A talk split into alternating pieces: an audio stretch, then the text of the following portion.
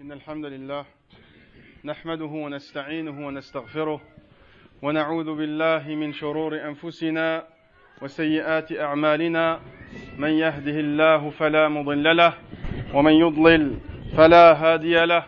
وأشهد أن لا إله إلا الله وحده لا شريك له. وأشهد أن محمدا عبده ورسوله. يا أيها الذين آمنوا اتقوا الله حق تقاته. ولا تموتن إلا وأنتم مسلمون. يا أيها الذين آمنوا اتقوا الله وقولوا قولا سديدا. يصلح لكم أعمالكم ويغفر لكم ذنوبكم. ومن يطع الله ورسوله فقد فاز فوزا عظيما. أما بعد فأوصيكم عباد الله فأوصيكم معشر المسلمين والمسلمات بتقوى الله عز وجل. قال عز وجل واتقوا يوما ترجعون فيه إلى الله ثم توفى كل نفس ما كسبت وهم لا يظلمون. معشر المسلمين والمسلمات إن الله سبحانه وتعالى جعل الإيمان بالقضاء والقدر من أركان الإيمان الستة كما جاء في الحديث المعروف الإيمان أن تؤمن بالله وملائكته وكتبه ورسله واليوم الآخر وتؤمن بالقدر خيره وشره. وتؤمن بالقدر خيره وشره. وإن الإيمان إخواني في الله ويا أخواتي في الله إن الإيمان بالقدر يقود الإنسان إلى التسليم الكامل إلى التسليم الكامل لإرادة الله عز وجل والرضا بأمر الله عز وجل. واعلموا أنه لا يؤمن عبد حتى يؤمن بالقدر خيره وشره حتى يؤمن بالقدر خيره وشره حتى يعلم أن ما أصابه لم يكن ليخطئه وأن ما أخطأه لم يكن ليصيبه وإن الإيمان بالقدر بقدر الله عز وجل يستلزم الصبر على البلاء يستلزم الصبر على البلاء. فالله عز وجل يبتلي عباده ليرفع مقامهم ليرفع مقامهم عنده. قال صلى الله عليه وسلم إن من أشد الناس بلاء الأنبياء ثم الذين يلونهم ثم الذين يلونهم ثم الذين يلونهم. Chère communauté musulmane je vous conseille ainsi qu'à moi-même de craindre Allah subhanahu wa ta'ala et craignez le jour où vous serez ramenés vers Allah. Craignez le jour où vous serez ramenés vers Allah, alors que chaque âme sera pleinement rétribuée selon ce qu'elle aura acquis, et personne ne sera lésé. Et personne ne sera lésé auprès d'Allah subhanahu wa ta'ala. Sachez mes chers frères et sœurs qu'Allah a établi la foi au destin comme un des piliers de la foi, comme un des piliers de la foi conformément au hadith prophétique connu. La foi c'est croire en Allah. La foi, c'est croire en Allah, en ses anges, ses livres, ses prophètes, au jour dernier et au destin bon et mauvais. La foi au destin, mes chers frères et sœurs, te mène à la soumission totale à la volonté d'Allah, de ton Seigneur, à être satisfait de ce qu'il a décrété, à être satisfait de ce qu'il a décrété pour toi. Sachez donc qu'aucune personne ne sera considérée croyante que lorsqu'elle croira fermement au destin d'Allah, que lorsqu'elle croira fermement au destin d'Allah, à sa prédestination, pour ou contre toi, pour ou contre toi, et lorsqu'elle acceptera que tout ce qu'il atteint, que tout ce qu'il atteint ne pouvait atteindre une autre personne, et que tout ce qui lui échappe ne pouvait l'atteindre de quelque façon que ce soit. Par ailleurs, mes chers frères et sœurs, mes chers frères et sœurs, la foi au destin demande d'être patient et endurant face au malheur, demande d'être patient et endurant face au malheur qui nous touche. Certes, Allah subhanahu wa ta'ala éprouve la, personne pieuse pour en réalité l'élever en degré, pour en réalité l'élever en degré. Notre prophète sallallahu alayhi wa sallam justement disait si bien, les personnes les plus éprouvées, les personnes les plus éprouvées sont les prophètes puis ceux qui suivent en degré, et ainsi de suite. Puis ceux qui suivent en degré, et ainsi de suite. عباد الله معشر المسلمين والمسلمات إن البلاء إذا أصاب أحدا من العباد فلا راد لقضاء الله فلا راد لقضاء الله ولا مبدل لحكمه قال الله عز وجل وان يمسسك الله بضر فلا كاشف له الا هو وان يمسسك بخير فهو على كل شيء قدير. فمن الحكمة أن يواجه المسلم أن يواجه المسلم البلاء والشدائد بالصبر والتحمل بالصبر والتحمل لأنه بذلك يحول المنع إلى عطاء يحول المنع إلى عطاء والمحنة إلى منحة. فالصبر مطلب ضروري لتحقيق الطمأنينة في الدنيا ونيل الجزاء العظيم والفوز المبين في الآخرة. وقد أمرنا الله عز وجل بالصبر في كتابه في كتابه المبين. فقال قولا كريما واصبروا إن الله مع الصابرين واصبروا إن الله مع الصابرين ووعد الله جل جلاله الصابرين بأجر لا يعلمه إلا هو قال سبحانه انما يوفى الصابرون اجرهم بغير حساب واوجب عز وجل محبته للصابرين فقال قولا كريما والله يحب الصابرين والله يحب الصابرين mes chers frères et sœurs lorsqu'un malheur atteint une créature d'Allah aucune autre créature ne peut le repousser aucune autre créature ne peut le repousser ni changer cette sentence ni changer cette sentence. Allah dit en ces sens et si Allah fait qu'un malheur te touche nul autre que lui ne peut l'enlever. Et s'il fait qu'un bonheur te touche c'est certes lui qui fait ce qu'il veut, c'est certes lui qui fait ce qu'il veut.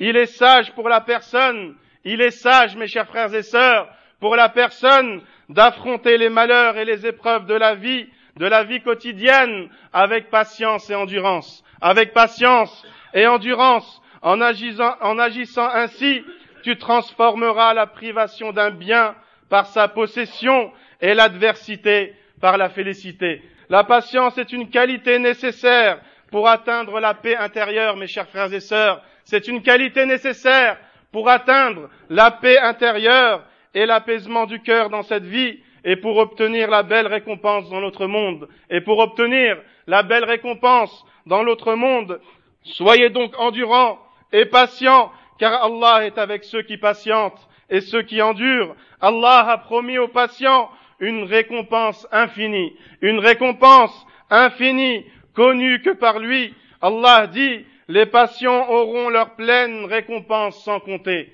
Les patients auront leur pleine récompense sans compter. Et sache qu'Allah aime les patients et les endurants, et l'amour d'Allah pour toi est la plus grande faveur que tu puisses avoir, et la plus grande, la plus grande faveur que tu puisses avoir. al-ahibba, وقد اعد الله تعالى بيت الحمد في الجنه للصابرين الذين يؤمنون ويرضون بقضاء الله قال رسول الله صلى الله عليه وسلم اذا مات ولد العبد قال الله سبحانه وتعالى للملائكه أقبضتم ولد عبدي؟ قالوا نعم. قالوا نعم. فقال أقبضتم ثمرة فؤاده؟ قالوا نعم. قال فما قال؟ قالوا استرجع وحمدك. استرجع وحمدك. قال ابنوا له بيتا في الجنة. قال الله عز وجل ابنوا له بيتا في الجنة وسموه بيت الحمد. رواه الترمذي. والأصل عباد الله أن الإنسان لا يتمنى المصيبة كما قال النبي صلى الله عليه وسلم لا تمنوا لقاء العدو لا تمنوا لقاء العدو ولكن إذا لقيتموهم فاثبتوا ولكن إذا لقيتموهم فاثبتوا لكن إذا نزلت المصيبة فعلى الإنسان أن يصبر وأن يتحمل فعلى الإنسان أن يصبر وأن يتحمل وأن يتصبر قال الله عز وجل اصبروا وصابروا ورابطوا واتقوا الله لعلكم تفلحون mes chers bien-aimés mes chers frères et sœurs Allah subhanahu wa ta'ala a certes promis une demeure au paradis aux patients à ceux qui croient au destin d'Allah subhanahu wa ta'ala et à ceux qui l'acceptent avec un cœur rempli d'humilité et de profond respect, et de profond respect. le prophète sallallahu alayhi wa sallam a dit, lorsqu'un enfant, lorsqu'un enfant d'une personne, d'un serviteur d'Allah, vient à mourir, Allah dit à ses anges, avez-vous pris l'âme de l'enfant de mon serviteur? Avez-vous pris l'âme de l'enfant de mon serviteur? Ils répondirent oui. Ensuite Allah a dit, avez-vous saisi le fruit de ses entrailles? Avez-vous saisi le fruit de ses entrailles? Ils répondirent oui. Et ensuite Allah leur dit, quelle fut sa réaction? Quelle fut la réaction de cette personne? Les anges lui dirent, il t'a loué, oh Allah, il t'a loué et dit, nous t'appartenons et c'est vers toi que se fera le retour. Il a dit, nous t'appartenons et vers toi se fera le retour. Allah dit alors, bâtissez-lui une demeure au paradis, bâtissez-lui une demeure au paradis et appelez-la la demeure de la louange, et appelez-la la demeure de la louange. La personne, mes chers frères et sœurs, n'a pas à se souhaiter un malheur, n'a pas à se souhaiter un malheur conformément à la parole prophétique suivante, où le prophète sallallahu alayhi wa sallam dit, ne souhaitez pas la rencontre des ennemis, ne souhaitez pas la rencontre des ennemis, mais si vous les rencontrez, alors soyez fermes. Si vous les rencontrez, alors soyez fermes. Ainsi, lorsqu'un malheur nous touche, nous devons prendre sur soi et patienter. Allah dit, soyez endurants, incitez-vous à l'endurance, soyez endurants et incitez-vous à l'endurance et luttez constamment et craignez Allah afin que vous réussissiez, afin que vous réussissiez. أيها المسلمون والمسلمات لقد ابتلي الأنبياء عليهم السلام فصبروا واحتسبوا وكان من قولهم فصبر جميل والله المستعان على ما تصفون وقولهم إنما أشكو بثي وحزني إلى الله. إنما أشكو بثي وحزني إلى الله. وابتلي سيدنا محمد صلى الله عليه وسلم بفقد أولاده في حياته بفقد أولاده في حياته صلى الله عليه وسلم. ولما مات ولده إبراهيم قال قولا كريما إن العين تدمع إن العين تدمع والقلب يحزن ولا نقول الا ما يرضي ربنا ولا نقول الا ما يرضي ربنا كلمات عباد الله كلمات عظيمات ناخذ منها العبر ناخذ منها العبر chers frères et sœurs en islam les prophètes que la paix soit sur eux les meilleures créatures terrestres ont été éprouvées et ont patienté et se sont remis à Allah subhanahu wa ta'ala. Ils disaient, quant à moi, je patienterai d'une belle façon et je cherche secours auprès d'Allah et je cherche secours auprès d'Allah contre ce que vous racontez. Et aussi il disait, je ne me plains qu'à Allah de mon déchirement et de mon chagrin. Je ne me plains qu'à Allah de mon déchirement et de mon chagrin. Et notre prophète sallallahu alayhi wa sallam fut éprouvé aussi par la mort de presque tous ses enfants pendant sa vie. Presque tous ses enfants pendant sa vie. Et lorsque son fils Ibrahim mourut, il dit, les yeux versent leurs larmes. Il dit, les yeux versent leurs larmes et le cœur s'attriste. Mais nous ne prononçons que ce que notre Seigneur agrée. Mais nous ne prononçons que ce que notre Seigneur agrée.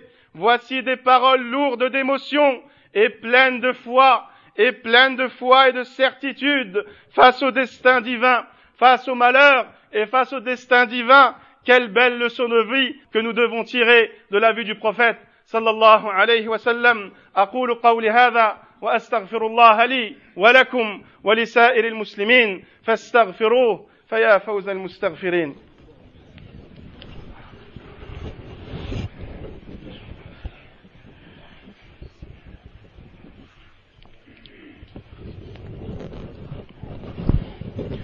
الحمد لله الحمد لله رب العالمين له الملك وله الحمد يحيي ويميت وهو على كل شيء قدير وأشهد أن لا إله إلا الله وحده لا شريك له القائل سبحانه ما أصاب من مصيبة في الأرض ولا في أنفسكم إلا في كتاب من قبل أن نبرأها إن ذلك على الله يسير.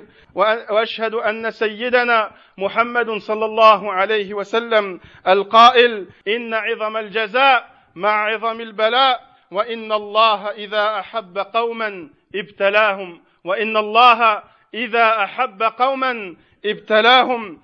اللهم صل وسلم وبارك على سيدنا محمد وعلى آله وأصحابه أجمعين معشر المسلمين والمسلمات وإن مما يعين على الصبر والتسليم لقضاء الله وقدره اليقين بما عند الله اليقين بما عند الله عز وجل وأنه سبحانه وتعالى لا يريد بالعبد إلا خيرا لا يريد بالعبد التقي إلا خيرا. قال صلى الله عليه وسلم ما يزال البلاء بالمؤمن ما يزال البلاء بالمؤمن والمؤمنة في نفسه وولده في نفسه وولده وماله حتى يلقى الله وما عليه خطيئة حتى يلقى الله وما عليه خطيئة. رواه الترمذي وأن الله تعالى سيجعل بعد العسر بعد العسر يسرا. سيجعل بعد العسر يسرا وبعد الكرب فرجا وبعد الضيق مخرجا. وسيجزي الصابرين بأحسن الجزاء. وسيعوضهم على صبرهم خيرا عظيما. قال رسول الله صلى الله عليه وسلم ما من مسلم ما من مسلم تصيبه مصيبة. فيقول ما أمره الله به.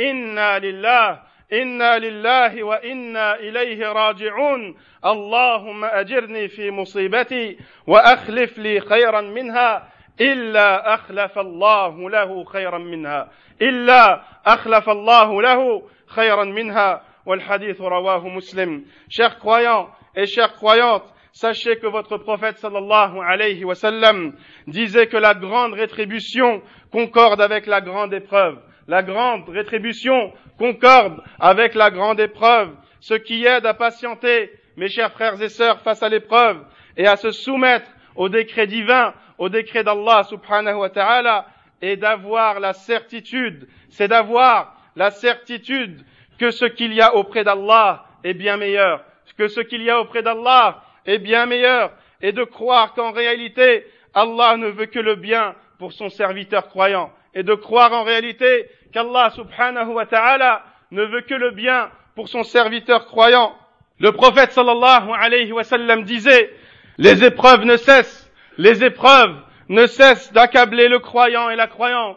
Les épreuves ne cessent d'accabler le croyant et la croyante dans leurs êtres, leurs enfants, dans leurs biens, jusqu'à ce qu'ils rencontrent Allah, jusqu'à ce qu'ils rencontrent Allah en ne portant sur eux plus aucun fardeau de péché, en ne portant sur eux plus aucun fardeau de péché. Ce qui aide aussi, mes chers frères et sœurs, aussi c'est le fait de croire fermement qu'après la difficulté, la facilité viendra, et qu'après l'étroitesse, la largesse vaincra, et qu'Allah subhanahu wa ta'ala rétribue les patients grandement, rétribue les patients grandement. Muslim rapporte que notre prophète sallallahu alayhi wa sallam disait, Nul musulman touché par un malheur et dit ce qu'Allah lui a ordonné. Nous appartenons à Allah et c'est vers lui que nous retournerons. Nous appartenons à Allah et c'est vers lui que nous retournerons.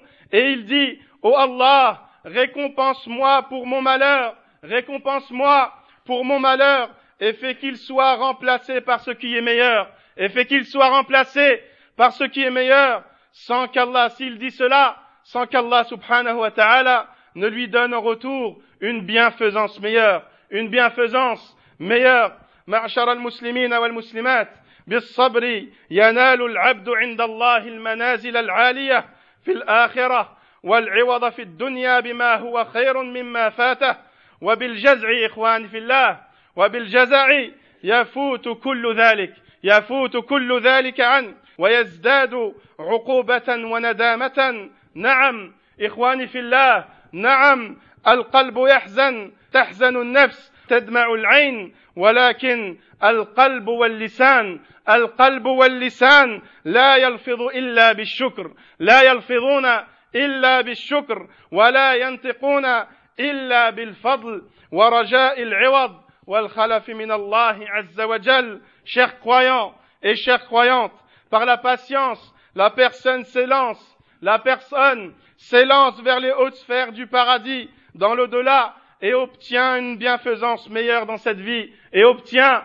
un bien meilleur dans cette vie. Par contre, en perdant patience, en perdant patience, tout ce qu'on vient de citer lui échappera. Tout ce qu'on vient de citer lui échappera et son malheur ne fera que s'accroître. Bien évidemment, lorsqu'un malheur nous touche, la tristesse nous envahit, la tristesse nous envahit et les larmes coulent à profusion, mais notre cœur et notre langue n'expriment que la louange pour Allah, n'exprime que de la louange en acceptant le destin d'Allah Azzawajal, en acceptant le destin et le décret d'Allah Azzawajal, et manifeste, et le cœur et la langue manifestent un sentiment d'espoir de jour meilleur, manifeste un sentiment d'espoir de jour meilleur. Allahumma ij'alna 'inda al-bala' اللهم اجعلنا عند البلاء من الصابرين. اللهم اجعلنا عند البلاء من الصابرين. اللهم اجعلنا عند البلاء من الصابرين. وعند النعماء من الشاكرين. وعند النعماء من الشاكرين وعند النعماء من الشاكرين. برحمتك يا أرحم الراحمين. اللهم أعز الإسلام والمسلمين. اللهم أعز الإسلام والمسلمين. واخذل الكفرة والمشركين. اللهم انصر عبادك الموحدين. اللهم انصر المستضعفين في كل مكان. اللهم انصر المستضعفين في كل مكان. اللهم تب علينا يا أرحم الراحمين. اللهم تب علينا يا أرحم الراحمين. اللهم اغفر للمؤمنين والمؤمنات والمسلمين والمسلمات. الأحياء منهم والأموات. الأحياء منهم والأموات. برحمتك يا أرحم الراحمين. اللهم تب على التائبين. اللهم تب على التائبين. واقض دين المدينين. اللهم اقض دين المدينين. وارحم موتانا يا أرحم الراحمين. واشف مرضانا يا أرحم الراحمين. اللهم اشف مرضانا يا أرحم الراحمين. وتب علينا إنك أنت التواب الرحيم. واغفر لنا إنك أنت الغفور الرحيم.